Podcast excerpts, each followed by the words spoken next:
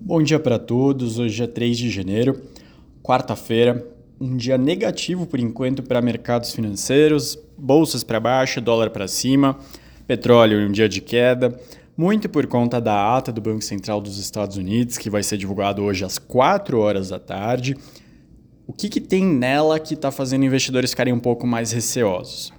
A expectativa de que esse material não venha tão otimista quanto ficou o sentimento dos operadores de mercado depois da última reunião do Banco Central americano, ou seja, muita gente começou a entender que já seria possível pensar em cortes de juros no primeiro trimestre, lá para março, mas não pareceu que isso fez eco com as falas de dirigentes do Fed e, aparentemente vai aparecer hoje na ata que muitos deles não estão pensando em fazer cortes já tão cedo, que eles até imaginam realmente que tem espaço para mais cortes do que previam em setembro, porém que vai demorar um pouco mais, que precisam de mais indicadores, que precisam de mais tempo para consolidar o equilíbrio que eles desejam antes de iniciar o ciclo de corte de juros, e isso desagrada um pouco investidores que se posicionaram precipitadamente, e também porque quanto mais tempo ficarem mais altas as taxas de juros por lá, mais investimentos são direcionados para renda fixa, menos para renda variável, bolsas para baixo. Na parte internacional, a inflação da Turquia acelerou de 61% para 64,7%, segundo a Turkstat, na comparação mensal alta de 2,93%. Indicadores, então, bem elevados na Turquia, um dos países que muitas vezes compete com o Brasil por investimentos internacionais. Na Argentina, o FMI está chegando para renegociar dívidas, as dívidas contraídas lá atrás no governo do presidente Macri elas têm um vencimento agora para janeiro. O porta-voz do governo atual fala em postergar, em ter um perdão, um waiver no jargão do mercado, para dado que o país não conseguiu cumprir suas metas acordadas em agosto sobre volumes de reserva e quadro fiscal. Vindo aqui para o Brasil, o valor econômico segue com suas matérias sobre projeções.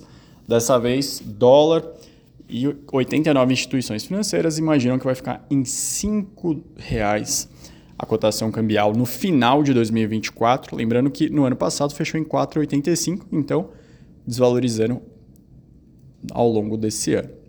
As projeções que vão desde 4,7 para 5,50.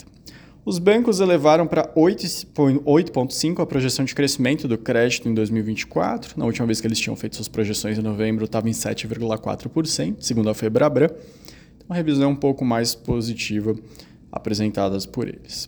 Outro destaque foi uma fala do ministro Fernando Haddad ao jornal O Globo, na qual ele fala que a reforma do imposto de renda deve ficar para o ano que vem, por conta da janela curta para aprovação, por conta das eleições municipais.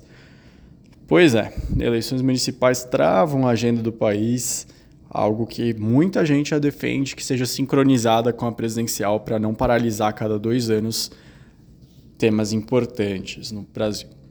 Outro destaque envolvendo o governo é que o IBAMA paralisou suas atividades diante de uma demanda maior por condições melhores de trabalho, posicionamento do governo federal diante de um reajuste salarial e reestruturação da carreira de especialista em meio ambiente. O governo alega que está aberto a negociações. Saindo agora da parte federal, indo para alguns setores, o setor de shoppings teve as maiores vendas de Natal desde 2019, segundo a Abrace. É o maior registro, portanto, 5,6 bilhões de reais em vendas entre 19 e 25 de dezembro.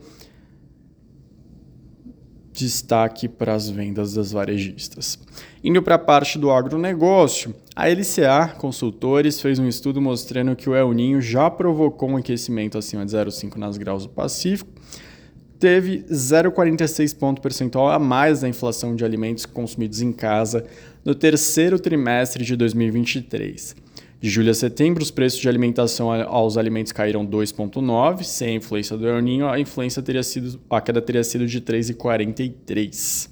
E o outro destaque do agronegócio vai do mercado de açúcar, que os especialistas ouvidos pelo Globo Rural imaginam que o aumento na capacidade de 2024-25 pode chegar a 2 milhões de toneladas, mas não deve abalar os preços, por conta das construções de novas fábricas, medidas também para eliminar gargalos, permitiram esse aumento marginal na produção, mas que já está precificado esse aumento de capacidade, visto que as empresas travaram os preços de produto tanto na safra 24-25 quanto para 25-26. Um bom dia para todos e até amanhã!